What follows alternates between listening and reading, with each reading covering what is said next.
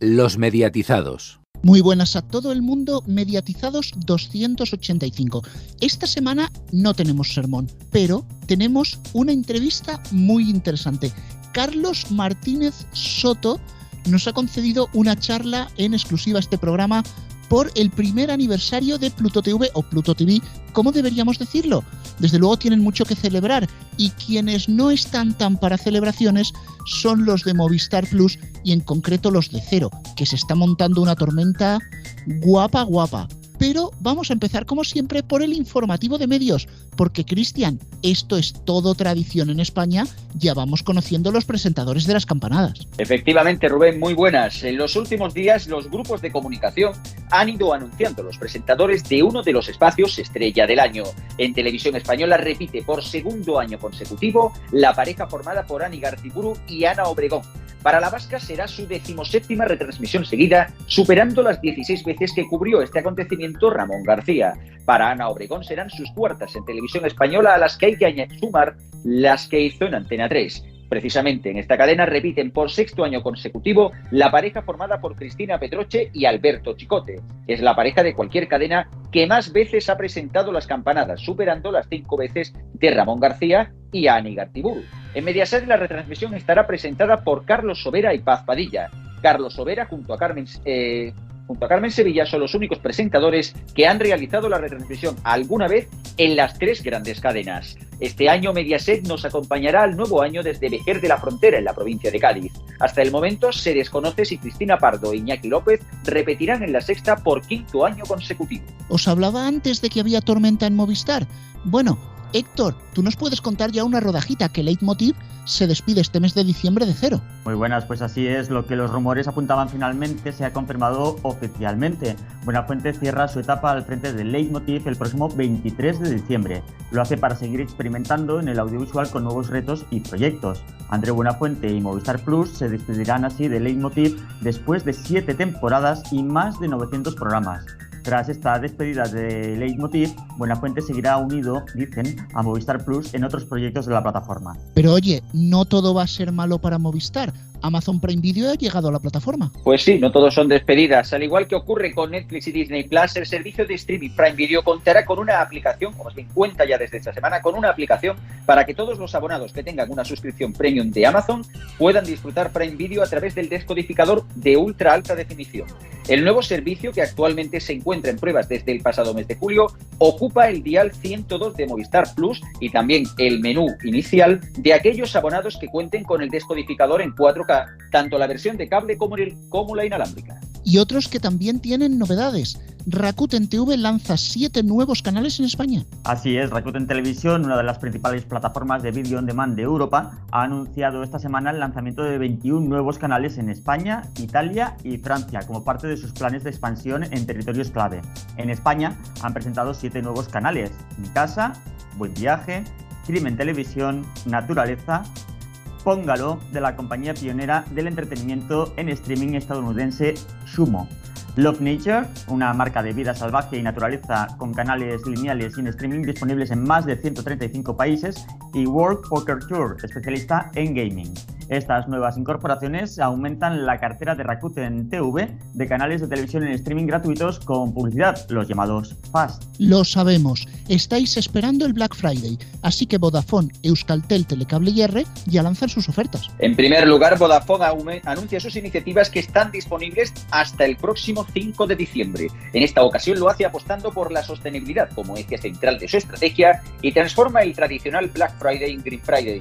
Así los clientes que vendan un terminal usado podrán acceder a descuentos de hasta 200 euros en la compra de un nuevo smartphone gracias a su programa Reestrena, que reutiliza o recicla terminales usados para reducir el impacto en el planeta. Por su lado, Euskaltel ofrece a su cartera de clientes una oferta en esta pretemporada navideña marcada un año más por los imbatibles precios en móviles de toda gama. Del 15 al 30 de noviembre, los clientes de Euskaltel disfrutarán de un considerable ahorro, entre un 10 y un 40%, sobre las mejores ofertas existentes en el mercado y disfrutarán además de gigas ilimitados de regalo durante tres meses por la compra de cualquier dispositivo móvil. Y por último, Telecable y R traen de regalo tres meses de gigas ilimitados y descuentazos en móviles, como pueden ser el Oppo A54 por 6 euros al mes, el terminal Oppo A94 por 11 euros al mes y el terminal Xiaomi 11 Light NE por 13 euros al mes. Otra de las tertulias que vamos a tener hoy es de la tele de pago, pero es que Vodafone ha perdido clientes no solo en televisión, sino también en banda ancha. Efectivamente, la base de clientes móviles de contratos se incrementó en 67.000 líneas, hasta 11,5 millones,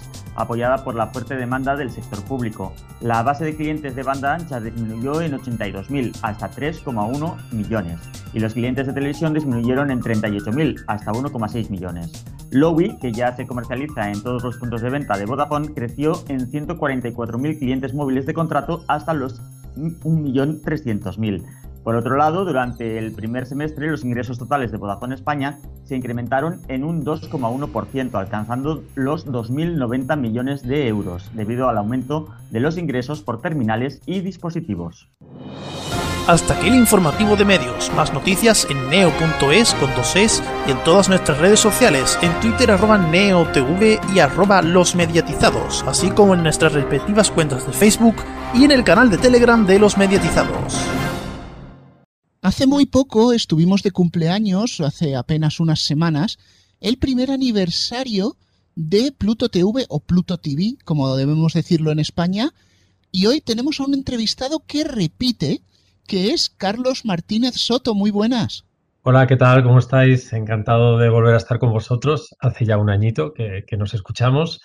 Y nada, encantado de estar con vosotros, Rubén y Cristian. Bueno, la verdad es que ese es uno de los puntos. Ya ha pasado un año, ese primer año de Pluto en España. Y yo quisiera arrancar por la pregunta más obvia y es, ¿qué valoración global hacéis de este primer año? Bueno, pues la verdad es que la valoración es, muy, muy, muy positiva a todos los niveles. Hemos eh, subido el número de canales eh, cumpliendo las promesas que nos marcábamos cuando lanzamos el, servicio en España, la plataforma de streaming en España, y, estamos muy contentos de decir que este año 2021 lo vamos a cerrar con casi el doble de canales con los que lanzamos la plataforma o el doble. Eh, porque vamos a llegar a esos 100 canales de televisión lineales, 100 canales temáticos en, la plataforma, que está siendo muy, muy interesante para, los espectadores.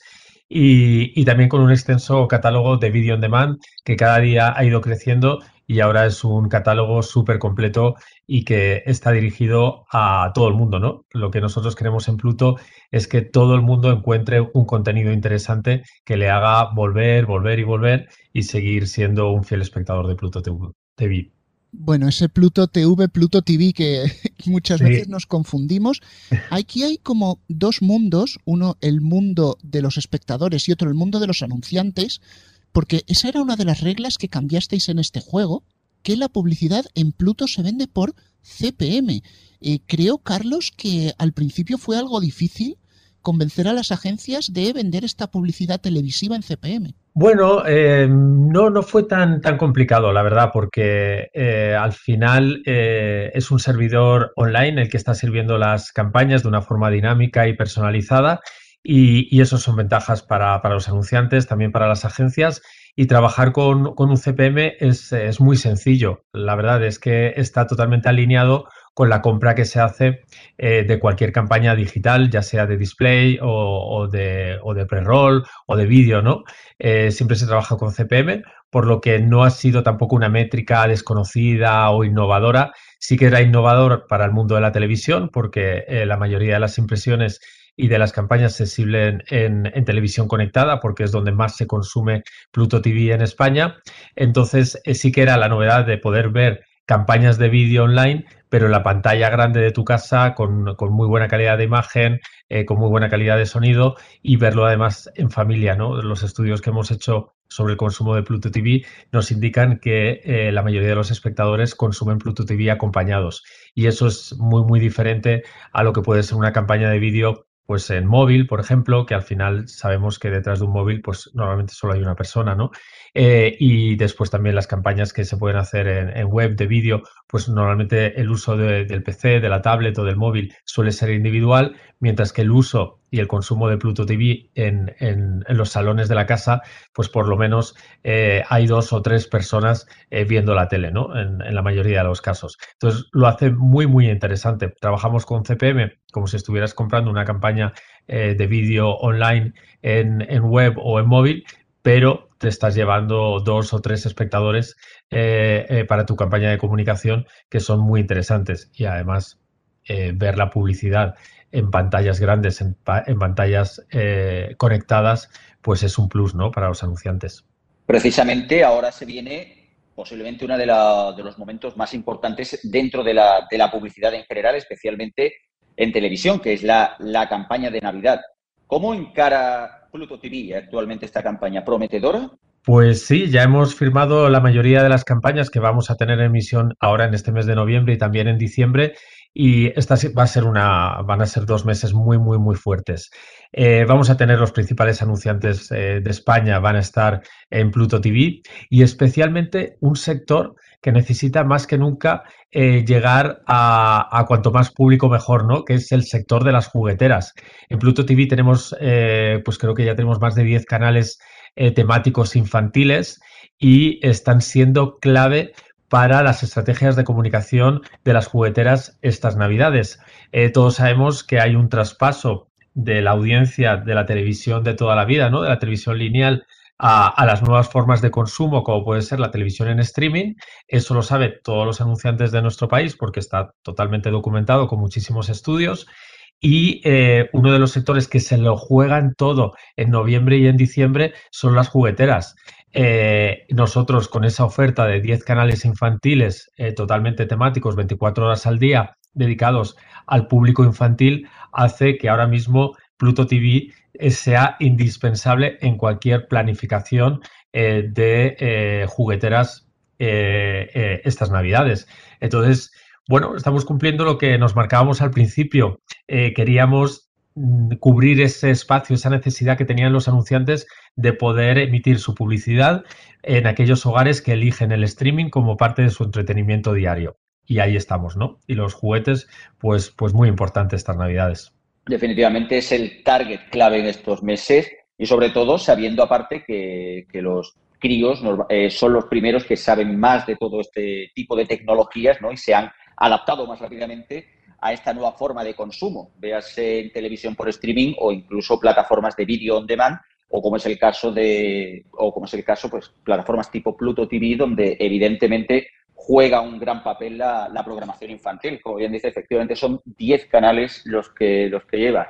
Eh, también sobre, sobre el tema de la publicidad, Carlos, Movistar actualmente, eh, digamos así que hay una buena entente dentro de, dentro de Pluto TV.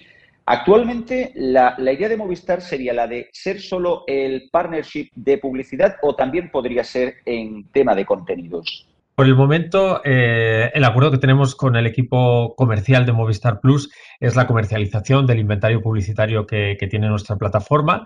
Eh, pero bueno, nosotros siempre estamos abiertos a, ir más, eh, más lejos, ¿no?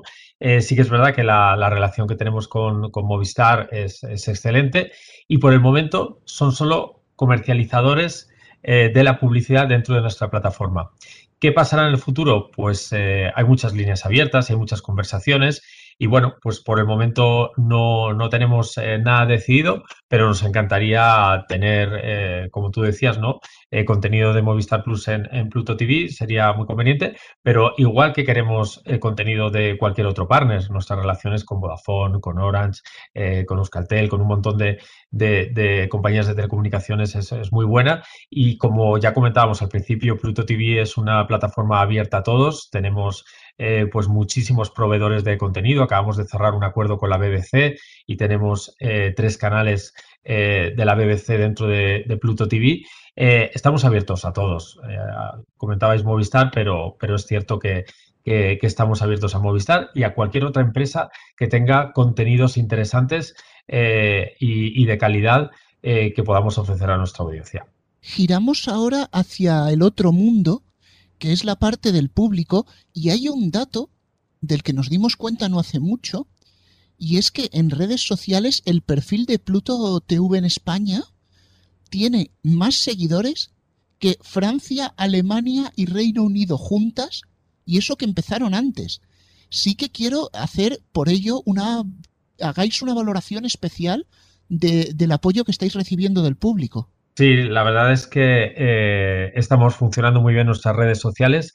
Si echáramos un poco eh, la vista a la hemeroteca y revisamos la entrevista que hicimos hace un año, justamente hablábamos de eso, que estábamos impresionados de cómo la gente en redes sociales estaba comunicando con nosotros.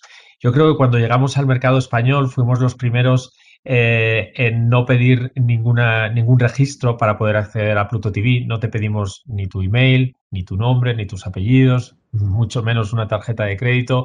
Eh, no te pedimos nada, eh, solo tienes que, bajarte la aplicación, entrar y empezar a consumir y a disfrutar de nuestros contenidos.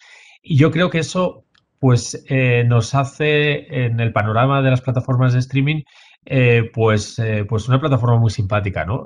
nos ven como eh, los amigos divertidos dentro de, la oferta de streaming y eso se traslada a, las redes sociales. Eh, tenemos, eh, bueno, pues un equipo de redes sociales que está haciendo un excelente trabajo y que se está comunicando muy bien con todo el mundo. también utilizamos las redes sociales para captar cuáles son los gustos de nuestra audiencia. hace un año nos estaban pidiendo tener contenidos de anime, ¿no? De, todo lo que es dibujos japoneses y, eso nació en redes sociales, vimos que cada vez nos lo estaban pidiendo más y ahora mismo hay varios canales de anime dentro de Pluto TV. Para nosotros es esencial. En las redes sociales es contacto directo con nuestros espectadores, con nuestra audiencia. Les escuchamos mucho, anotamos todo lo que nos dicen y si podemos, cumplimos eh, las expectativas que ellos tienen y cumplimos con los deseos que, ellos nos, nos, van marcando. Y yo creo que esa, comunicación bidireccional y que realmente trae sus frutos, es decir, que cuando alguien nos escribe que quiere un canal de anime y eso se repite en 10.000 mensajes, eh, bueno, pues podemos responder a los 10.000 mensajes, pero después hay que ponerse en marcha y hay que también satisfacer ese gusto ¿no? y, esas, preferencias. Y nosotros lo hacemos. Tenemos un equipo editorial muy dinámico, un equipo editorial eh, aquí en Madrid, eh, también con apoyo en otros países de Europa y también en otros países de América Latina y de Estados Unidos. y, y entonces, entre todos, intentamos cubrir todos los gustos y, traer la mejor programación, ya sea española o internacional, a, Pluto TV. Y eso se está viendo día tras día, en las redes sociales eh, se ve y, yo creo que es una de las claves eh, que esté funcionando también nuestras redes sociales en España. Precisamente comentábamos sobre la acogida por parte del público. Hace no mucho salió la noticia de que Pluto TV alcanzó los 52 millones de usuarios únicos, lo cual es una cifra increíble. La pregunta, Carlos, es aproximadamente, ¿se pueden decir cifras de cuánto sería el dato en España de activos? No damos eh, datos, digamos, desagregados por países eh, para tener una comunicación a nivel mundial mucho más clara y no confundir a la audiencia. Siempre preferimos dar, pues lo que tú estabas diciendo, ¿no? Ya tenemos más de 50 millones de usuarios únicos activos en el mundo. España es un país que está funcionando muy, muy, muy, muy bien y todavía nos queda crecer muchísimo porque tenemos unos objetivos de crecimiento enormes para, el año 2022 y vamos a activar muchísimas cosas en las próximas semanas, en los próximos meses. Vais a ver muchísimas cosas sobre Pluto eh, en, nuestra vida diaria, ya, ya, lo veréis, no puedo desvelar mucho, pero, pero el año 2022 va a ser un año muy importante para Pluto en España eh, eh, y además ya desde el, desde el mes de, enero lo, lo, iréis viendo, tanto a nivel de contenidos, de comunicación y bueno, no podemos dar datos exactos de, España, pero sí que es verdad que estos más de 50 millones de usuarios únicos que tenemos ahora mismo activos en el mundo, pues van a ir siguiendo, esa línea eh, ascendente en, los próximos meses. Y está yendo muy bien en España, la verdad. Estamos eh, muy contentos y yo creo que eso se ve, ¿no? La plataforma, si después de un año en activo en el país tienes el doble de contenidos, la plataforma multiplicado por dos eh, los contenidos, tanto lo, que tenemos en Video On Demand como los canales temáticos lineales que tenemos, pues eso muestra que, el producto está funcionando. Y al hilo de esto, ¿hay alguna estimación del promedio de uso de la plataforma? Me refiero, eh, ¿cuántos minutos en promedio o cifra aproximada suele consumir cada usuario de Pluto TV? A ver, los datos obviamente los tenemos todos porque una plataforma de streaming, la nuestra o la de Netflix o HBO o, cualquier otra plataforma de streaming, por supuesto lo que tenemos son muchísimos datos de cómo se consume la plataforma porque está todo online, está todo registrado, ¿no? Eh, en nuestro caso eh, sí que tenemos, eh, por supuesto, esos datos y tenemos pues toda la tipología de espectadores que os podéis imaginar. Tenemos eh, espectadores que vienen todos los días eh, a ver qué, qué, podemos ofrecer en Pluto, ya sea al mediodía o en el prime time, y, que se quedan con nosotros. Hay espectadores que eligen ver eh, cine eh, siempre, otras series, otros alternan. tenemos espectadores que nos consumen dos o tres veces por semana. Tenemos toda la tipología de espectadores, como os podéis imaginar. Están aquellos espectadores que, vienen solamente los viernes por la noche y los sábados por la noche porque les gusta escuchar música a esas horas y, consumen muchísimos eh, canales de vídeos musicales. Tenemos mucha información, eh, sacar una tipología media de, lo que puede ser el espectador de Pluto creo que es demasiado segmentado, porque al final eh, nosotros no somos una plataforma de deportes o no somos una plataforma de series solo. Tenemos tanto contenido tan amplio y de todos los estilos que es muy difícil sacar un espectador medio y decir, eh, pues Pluto vienen tres veces por semana y nos consumen una hora. No, no es representativo. Eh, Pluto, con la variedad de géneros que tiene, tiene toda la tipología de consumos que nos podemos imaginar. Es que no es lo mismo un hogar con dos niños que vienen a ver eh, los canales infantiles todas las tardes a la hora de merendar con, un hogar a lo mejor de, una persona que, vive solo en casa y que consume eh, eh, pues el canal Fashion TV, por ejemplo, porque le gusta la moda, ¿no? ¿no? es comparable. Lo importante, yo creo que de Pluto es saber que hay todos los contenidos inimaginables para todos los gustos y para todos los patrones de consumo. Pues de momento vamos a dejarlo aquí con Carlos Martínez Soto la entrevista ha sido extensa, como veis estamos tocando muchísimos palos, todo lo más importante de la plataforma, pero debido a su extensión la vamos a dividir entre esta semana y la próxima.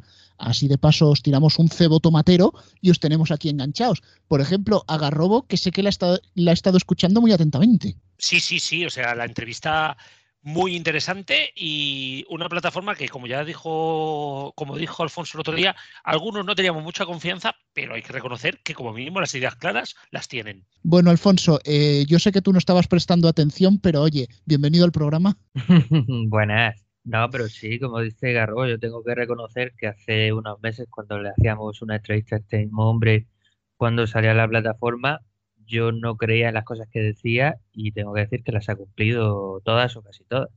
Eh, Alfonso, es la primera vez que Rubén tiene razón, ¿eh? No digo nada. Sí, me siento extraño por ello.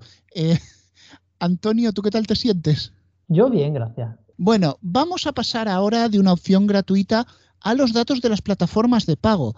Ya salieron Movistar y Orange, pero sabéis que nos gusta tener las tres para poderlo ver en perspectiva.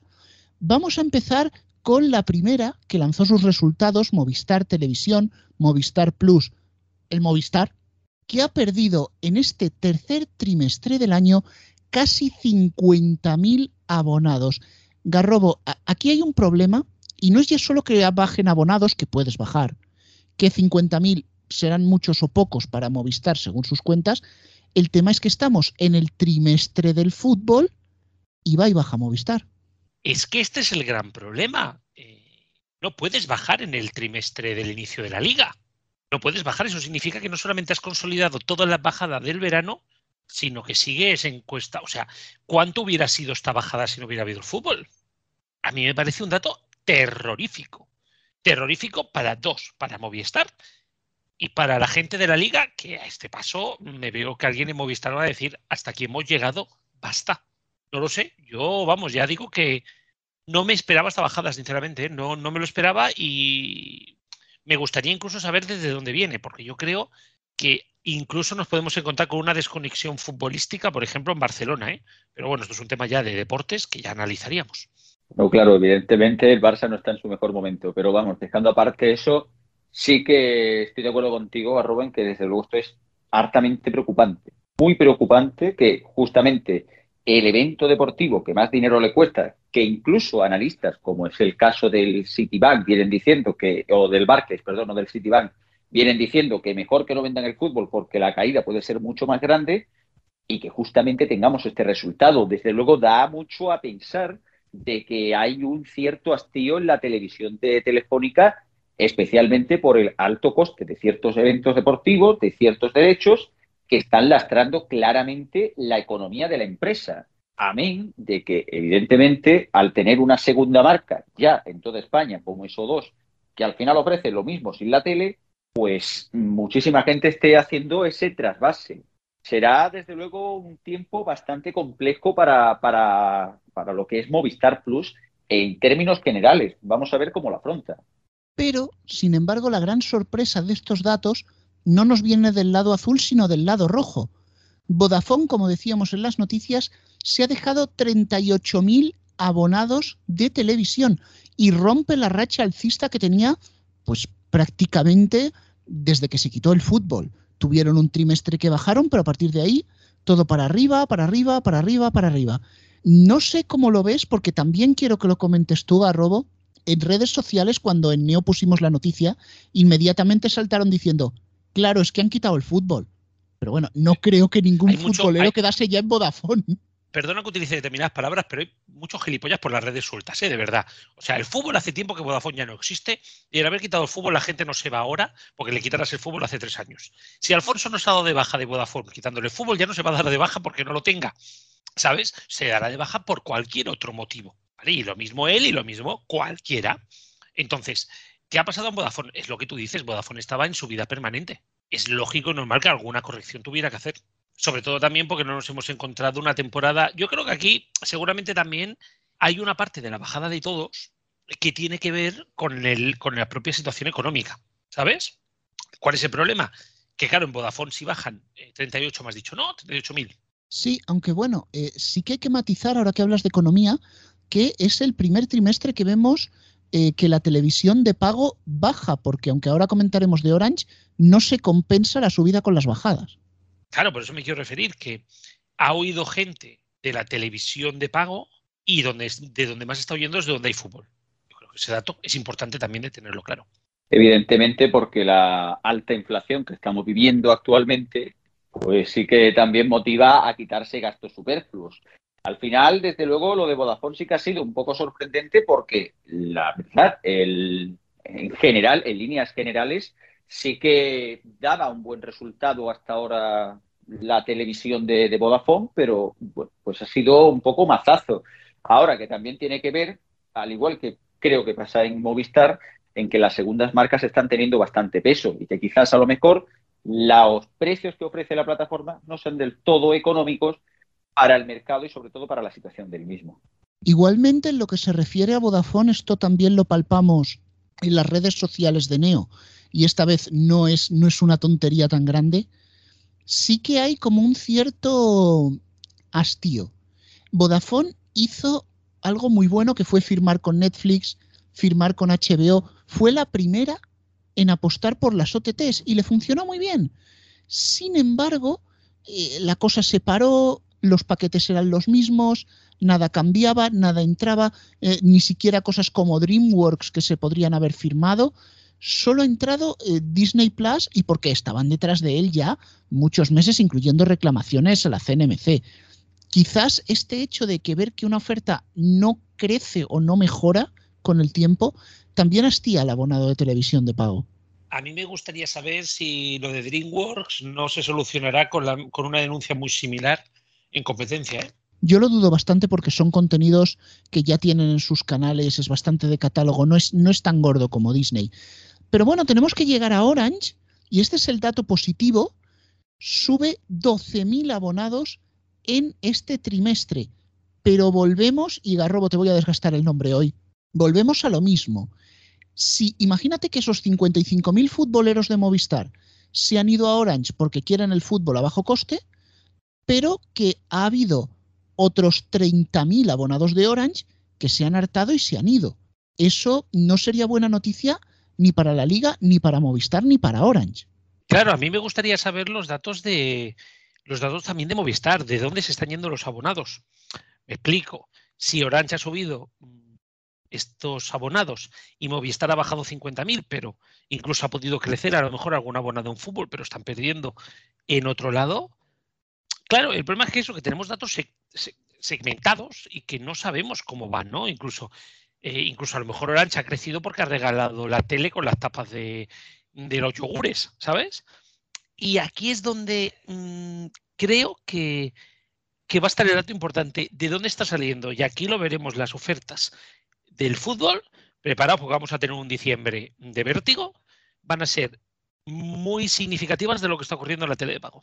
Bueno, bueno, no mientes la dicha que ya estamos aquí preparando especiales y liándonos la manta a la cabeza a la que viene a venir, madre mía. Madre mía, entre el EGM, Bueno, la pero liga que de pueden que- ser dos y el fin de año, vamos, esto va a ser espectacular. que sí, que vamos a necesitar un termo de tila. Pero mientras que nos lo preparamos, oye Alfonso, ¿qué tenemos de deporte esta semana? Pues sobre todo tenemos que vuelve la liga y tenemos como siempre partidos interesantes. Un Atlético de Madrid Osasuna el sábado a las seis y media y sobre todo a las nueve de la noche de ese sábado debuta Xavi. Hay un Barcelona español. Veremos a ver lo que pasa en el, en el derby catalán. Ya para el domingo en la sobremesa tenemos el Granada Real Madrid y por la noche el Real Sociedad Valencia a las nueve. Y en fútbol internacional recomiendo un Liverpool Arsenal entretenido que hay el sábado a las seis y media, coincidiendo un poco con el Atlético de Madrid. Pues oye, tenemos yo, yo sí. te voy a pedir que cuentes ya lo de la Fórmula 1 porque está que arde, ¿eh?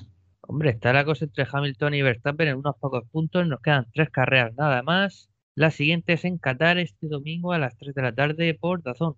Y tenemos alguna cosilla más, porque todo no va a ser fútbol. Tenemos fútbol sala con un clásico entre el Pozo y el Barcelona, el sábado a las 4 de la tarde en Gol. Y por otro lado, este fin de semana concluye la Copa de Maestros de Tenis que da Movistar Deportes. Y como dato deportivo que a nadie le interesa, diré que este domingo se me solapa el Cádiz, el Madrid y entre medio la carrera de Fórmula 1. Siempre el partidazo del Cádiz. A la hora de comer y- otra vez. Muy bien. Y el estreno del Barça Rugby, del Barcelona Rugby, ¿eh? Ojo, cuidado. Joder, ¿qué, qué división no tiene el, el Barcelona, madre mía? No, no, no, no es el Barça Rugby, es el Barcelona Rugby, es otra, es una, es Ah, una inversión por separado. ah, vale, vale, vale. Bueno, y para Nada, terminar, ofrécele los derechos a Dazón que te los pilla. sí, sí, sí. No, no, no, si está. se los ha quedado media pro, los evitan en gol. Por eso te lo digo.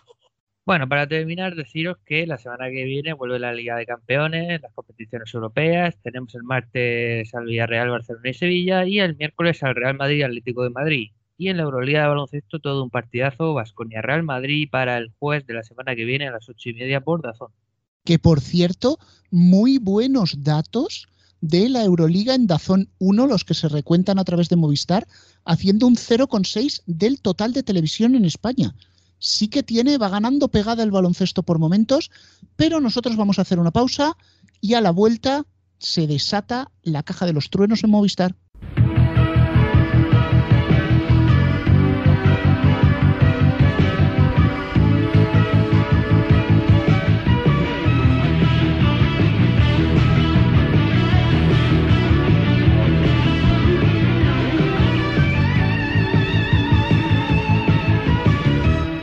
Los mediatizados. Volvemos de la pausa y decíamos la caja de los truenos en Movistar, casi casi la caja de Pandora.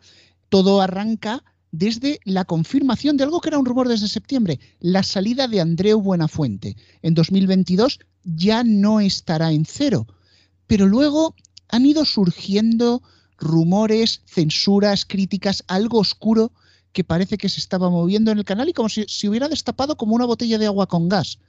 Sin embargo, vamos a empezar, Cristian, analizando lo que es la situación de cero y cómo se va a quedar, porque si miramos la parrilla, prácticamente es eh, repeticiones del contenido propio, 5.000 multidifusiones de documentales.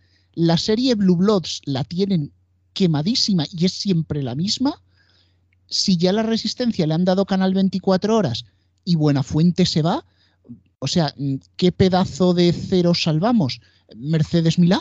Pues casi, casi que sí, porque y tampoco es que dé una gran audiencia. Eh, como bien dices, la mayoría de las horas se ocupan ahora mismo por documentales.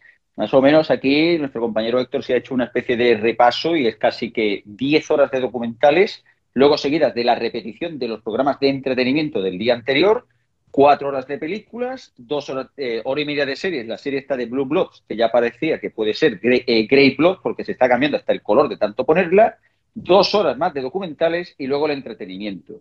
O realmente una programación así es casi, vamos, casi de canal de pago de los normalitos, nada, nada espectacular. Pero aparte, si hacemos tenor o si hacemos más o menos referencia a la audiencia de los programas, pues desde luego no es que esté pasando su mejor momento. En la última semana, solo el martes fue cuando se consiguió un dato un poquito mejor. Y no es que los datos sean espectaculares. Leitmotiv haciendo 41.000 espectadores y un 0,4 de share, e Ilustres Ignorantes haciendo un 0,2. ¿Quién lo diría de un formato que, aparte de llevar un montón de años, lideraba de calle las audiencias de, ese día? Tiene toda la pinta, desde luego, de que el canal está languideciendo y no precisamente de éxito, sino más bien de todo lo contrario. Un, canal que desde luego no oferta nada nuevo y que considero que sale bastante caro para el rédito que le da a la plataforma.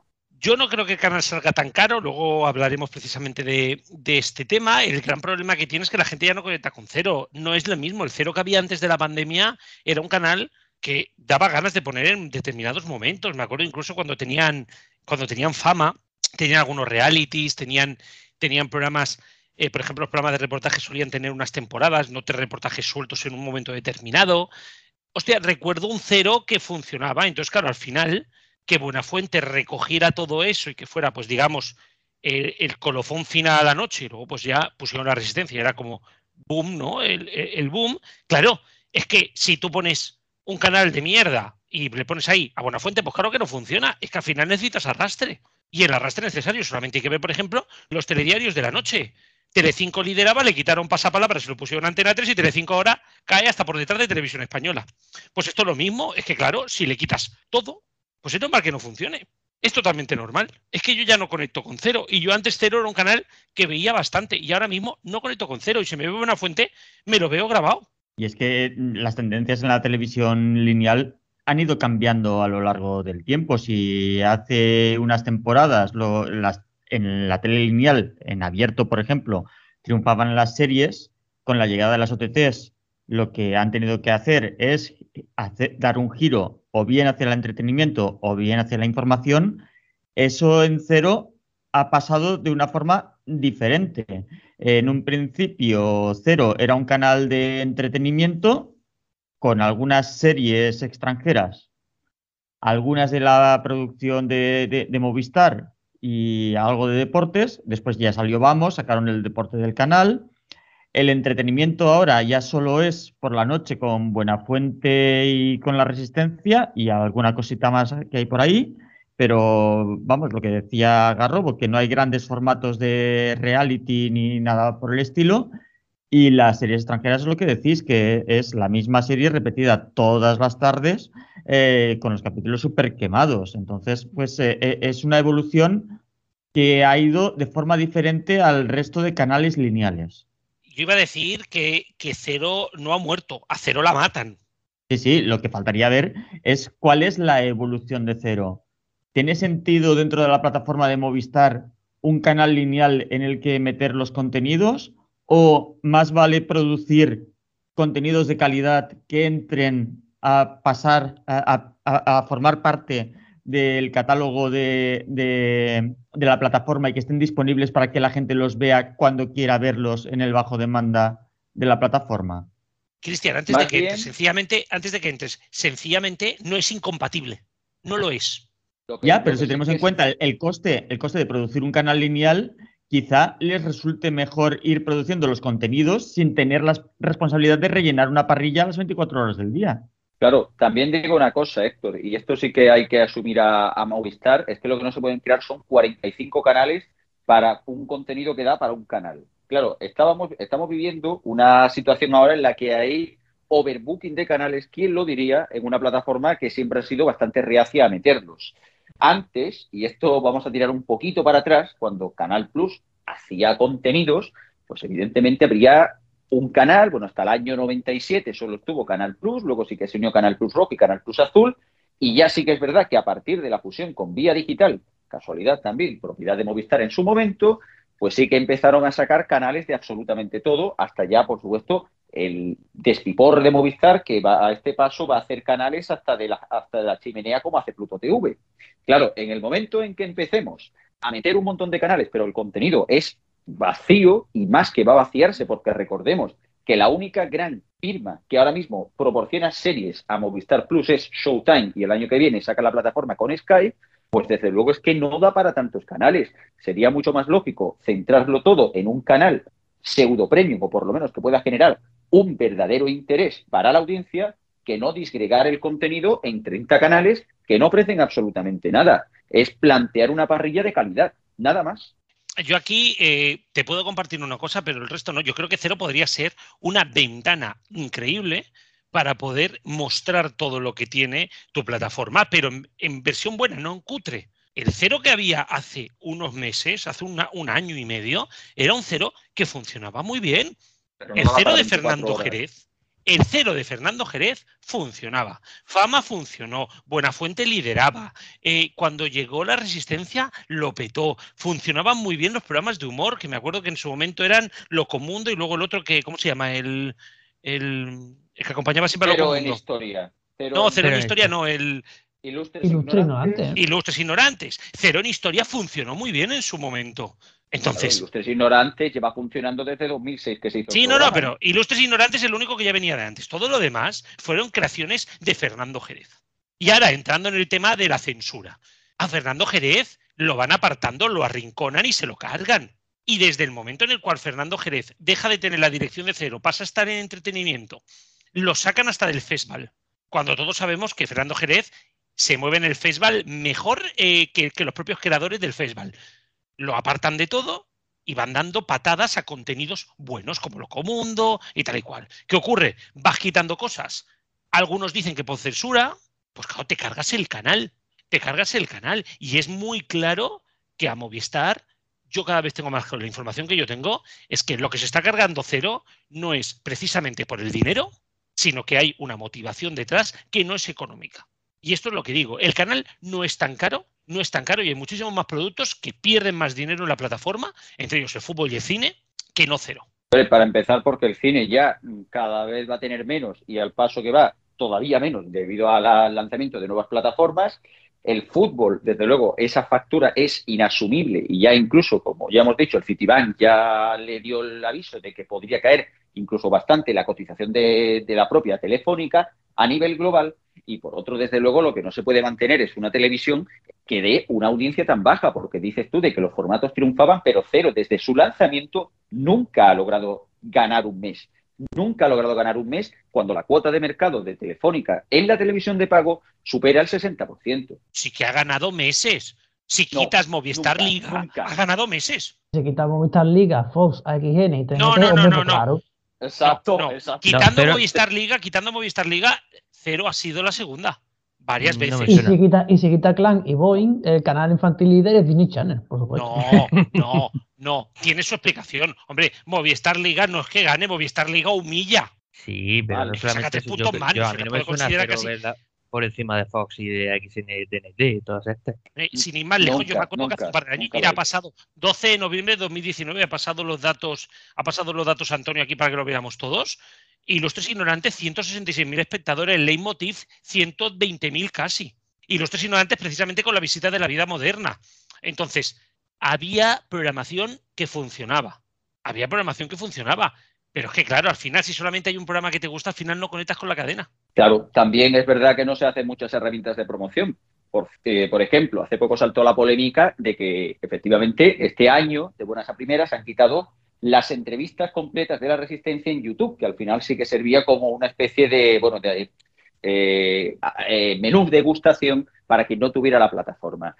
Se han quitado las entrevistas no por decisión del equipo, no por decisión de la productora, sino por decisión de Movistar, ya que ha sido incluso uno de los uno de sus eh, copresentadores quien ha dicho este motivo.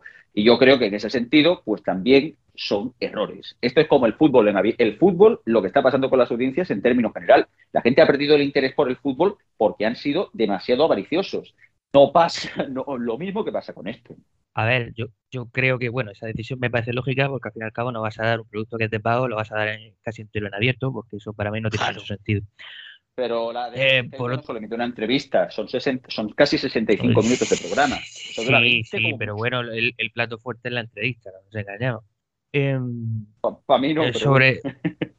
bueno, pues también queríamos hablar de otro tema en relación a Cero y en relación a Movistar, y son las acusaciones que ha habido en los últimos días eh, de posible censura a humoristas y a chistes de estos humoristas. Eh, se quejan algunos, bueno, el pistoletazo de salida lo dio Bob Pop en el discurso del, premio Ondas que le dieron, Y a partir de ahí ha habido otros que, han hablado, como los del Mundo Today, como un director de la Resistencia, incluso que qué, diciendo que, que, había chistes que no admitía el canal, que había, había más presiones y sobre todo eran chistes supuestamente que atacaban a la derecha, chistes políticos que atacaban a la derecha o atacaban a la monarquía. A mí me ha sorprendido mucho esas acusaciones porque realmente todos los humoristas de Movistar cuando hacen chistes sobre política atacan a, pues, al Partido Popular, a Vox y demás y hasta ahora no he visto yo ningún problema en ello. Todo lo contrario, es que están saliendo acusaciones que parece que de pronto la línea editorial humorística de, Cero y de Movistar fuese la de 13TV y, y nada más lejos de la realidad. Pero bueno, no sé qué pensáis. Yo no estoy de acuerdo. O sea, sí que es cierto de que Cero siempre había tenido un puntito rojo, ¿vale? Eh, y es innegable, sobre todo en la época de Fernando Jerez, como he dicho antes, pero es que desde su salida, eh, ya os digo, los programas más, ya lo he dicho antes, los programas más chocantes han ido desapareciendo. Eh, incluso algunos de los documentales que hacían documentales más, más tal, eh, pues bueno, el último, yo por ejemplo no han dado mucho bombo a lo del tema de, Polonia y todo esto, ¿no? Entonces, yo aquí lo que creo es que sí que ha habido un movimiento, lo que pasa que lógicamente al final los movimientos no se demuestran desde el primer segundo, ¿sabes? O sea, al final, pues claro, quitan a Bob, te dicen, no, Bob ya no puede seguir, quitan el mundo today de no sé dónde, van haciendo, van haciendo. Y la información que yo tengo es que Buena Fuente qué casualidad, vamos a ponernos, qué casualidad, con que todo esto ha explotado el día después de que Bonafuente anuncie que cierra el programa. Uy, qué raro. ¿Casualidad? Qué raro o que después del tuit del programa de Broncano, Buenafuente ha dicho esto, esto y esto, si no nada, y al final ha sido nada. A mí me informan que esto no ha sido un tema económico, que esto no ha sido un tema de tal, sino que Buenafuente ha puesto unas condiciones que, bueno, que, que en Movistar pues no ha visto claramente. Entonces, y no me refiero precisamente a económicas. Sí, a ver, más o menos los datos que alguna gente dice que, que puede costar cada programa de Leitmotiv son alrededor de 60.000 euros.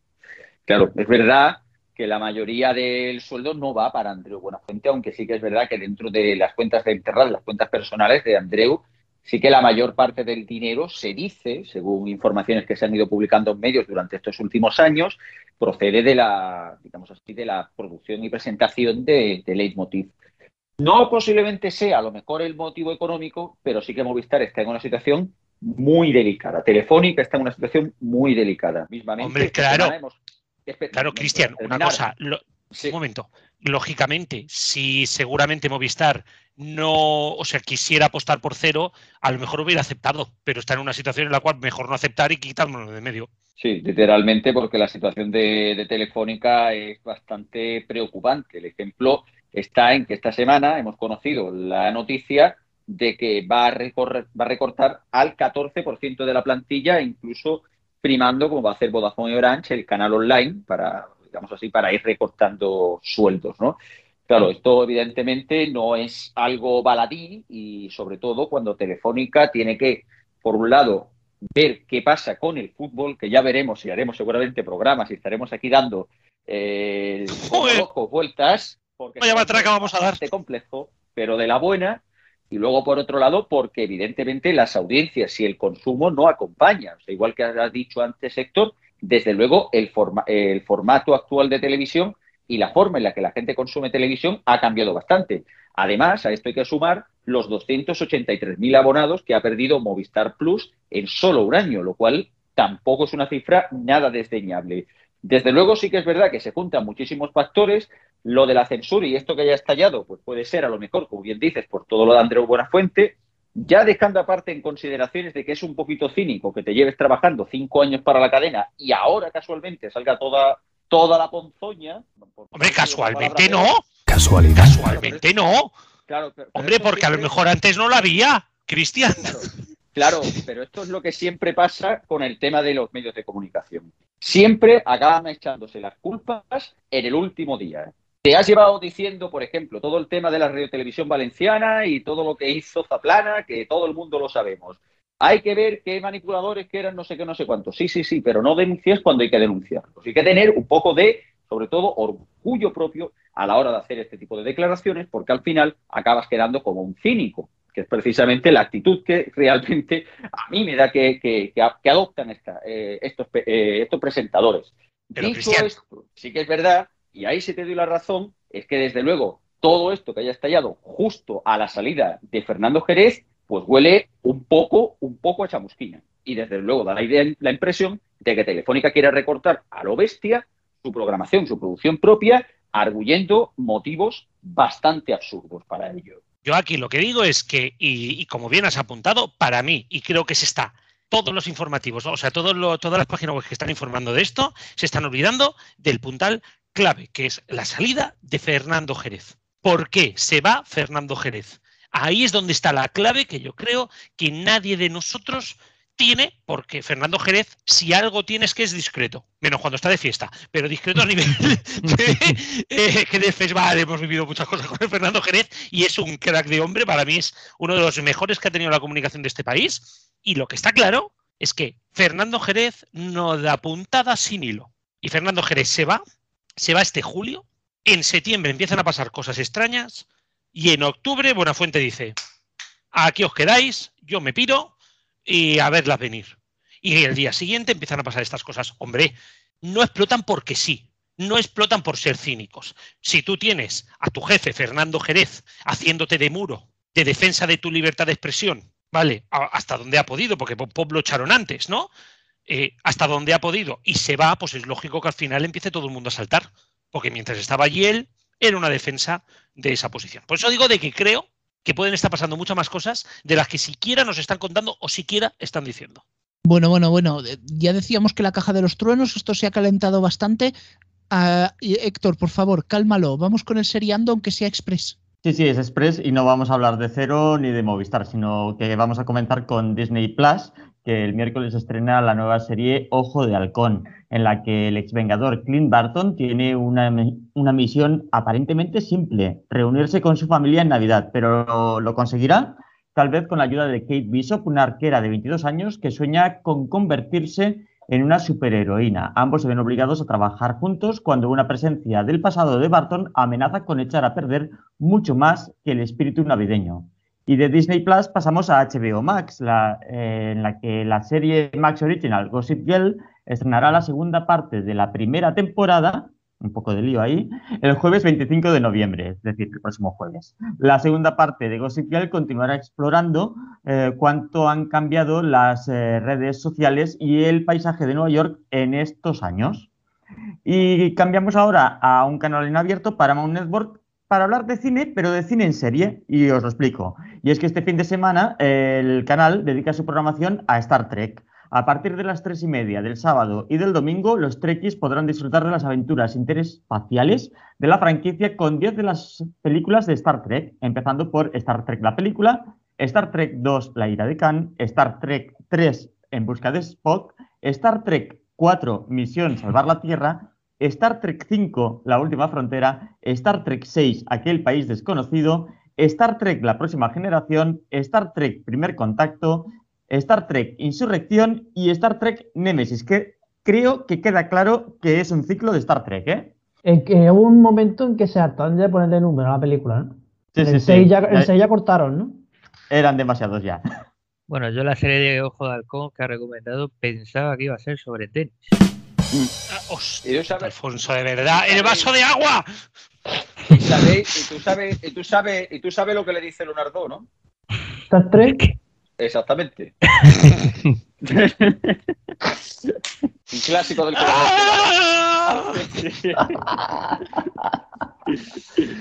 y hasta aquí el informativo de esta semana. Pues bueno, hoy no está Ciego, pero sí que está Juan. Muy buenas. Hola, muy buenas. Bueno, como el tiempo se nos ha ido de madre, vamos a poner a alguien que también se va de madre con sus opiniones, aunque merezcan mucho la pena. Radio Chips. Hola Rubén, hola Antonio, Geniu, Gad Robos y a todos los que estáis ahí esperando a que remonte alta tensión. Como he dicho en más de una ocasión, el objetivo del periodismo actual no es tanto la búsqueda de la verdad o la descripción de la sociedad, sino convertirse en medios de referencia de un determinado pensamiento o ideología. El objetivo de los periodistas actualmente no es tanto descubrir noticias o hacer reportajes que describan la realidad, sino de ser referencias de determinado pensamiento o ideología, de manera que puedan vivir fuera del medio que les paga en ese momento, es decir, ser tan reconocibles que puedan trabajar fuera de ese medio, independientemente de si les contrata su empresa, poder ir a otra, dicho de otra manera, que su marca personal esté por encima de la del medio. Se habla mucho de la polarización de la gente, de los medios, pero desde luego no podemos perder de vista la polarización de algunos periodistas que en realidad son activistas. Son políticos, fans de partidos, o gente que quiere vivir de esos movimientos políticos independientemente del momento, estableciendo una relación indisoluble de cara a todos.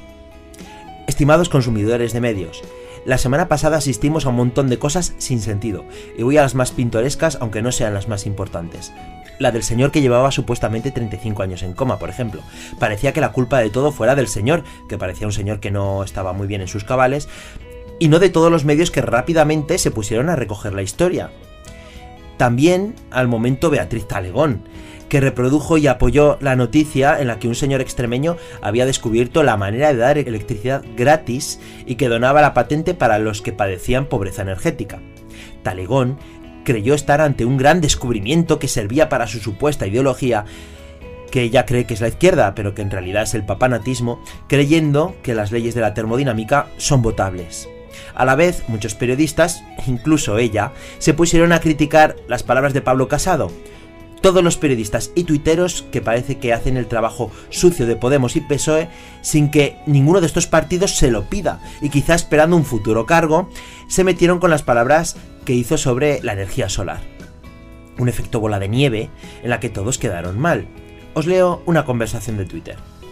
Ojalá existiera un sistema de recogida y almacenamiento de energía para poder hacer uso de la energía cuando no pueda hacerlo de manera directa. El que lo cree se va a forrar, digo yo, caritas pensativas. Respuesta. Yo anoche me llevé un disgusto con eso. El ingeniero me explicó que los acumuladores serían tan caros que no saldrían a cuenta. Respuesta. Ja ja ja ja ja. Es que hay mucho mongol con estudios también. Respuesta. Oye, que el ingeniero es mi marido. Estuvo un buen rato explicándome cosas científicas, que soy de letras, y se ve que la solar se encarecería mucho debido a eso y que necesitaríamos otra fuente alternativa. Respuesta. Ah, pues entonces no he dicho nada. Pero sigo pensando que se equivoca. Pues ya está. Un tuintero al que le da igual todo. Porque también ha entrado en la bola de nieve de sus periodistas de cabecera que, aunque no cobren de los partidos, creen que su función es estar al servicio de los partidos. Y esto pasa en la televisión, en la radio y no tanto en los periódicos. La realidad es la que es, aunque lo diga Pablo Casado y sea porque se lo han dicho sus asesores. Lo de los conocimientos científicos de los periodistas que pueblan Twitter, esto me lo dejo para otro día. Porque eso no sé si necesito comentarlo demasiado. Te diría solo, Batman, tres palabras. Podría decir más, pero toda la razón. Y sí que hay, Sí. y sí que hay también chorradas. Menos mal que eran tres. Periódicos. Eh, Espérate, y recordemos que también hay cosas como los periódicos que se creen que un tío puede estar en coma 28 años. Y tener hijas mientras. Bueno, ese- ahí es donde está. 28 años en coma se puede 35 llegar a eran, dar. 35 eran 35. Eran 35. En 35 años en coma se puede dar. Que te violen durante el coma, no. Pero bueno, eso es otro tema que ya eh, podríamos hablar. Ahora, entrando en lo, de, en lo de Pablo Casado, con lo fácil que es callar y no quedar en ridículo, porque es que yo cuando lo vi pensé lo mismo que todo lo demás y dije, oiga, Robo, cállate, no vaya a ser que tenga razón y quedes tú mal. De verdad, alguien podría haber pensado eso. No sé. Vale, yo de, de aquí voy a decir dos cosas. A mí me ocurrió que cuando leí las declaraciones de Casado dije, este tío es tonto, pero luego me documenté y en realidad, más que tonto, lo que está es muy mal expresado. El rincón educativo de los mediatizados.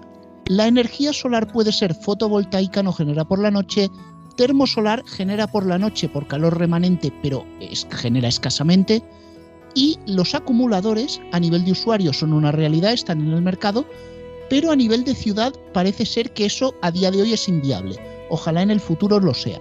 Así que cada uno Los que saque sus consideraciones. Pero, Los energizados. pero, yo sí voy a decir, voy a decir algo que cada día voy sintiendo más. Tenemos un periodismo que es periodismo de guerra. No de guerra con balas, tanques y bombas, no, no, no. De guerra económica y guerra por el poder. Y todos sabemos que en una guerra la primera víctima es la verdad. Sí. Qué bonito te ha quedado. Y todos sabemos que el que primero añadir que, disparó, que que el que primero disparó fue el español. Pero bueno, Y, Y que solo añadir que 35 años por el culo de la Inco. Joder. Vale, esto, esto viene a indicarme que vamos cerrando ya el programa, así que muchas gracias a todos. Hasta luego. Adiós. Hasta la próxima. Adiós. Adiós. Antonio, lo de siempre. Lo de las canciones Creative Commons y lo de las plataformas y lo de las emisoras, ¿no? Hasta la semana que viene. Pues sí, una frase con la que Antonio ya hasta sueña. Nos escuchamos.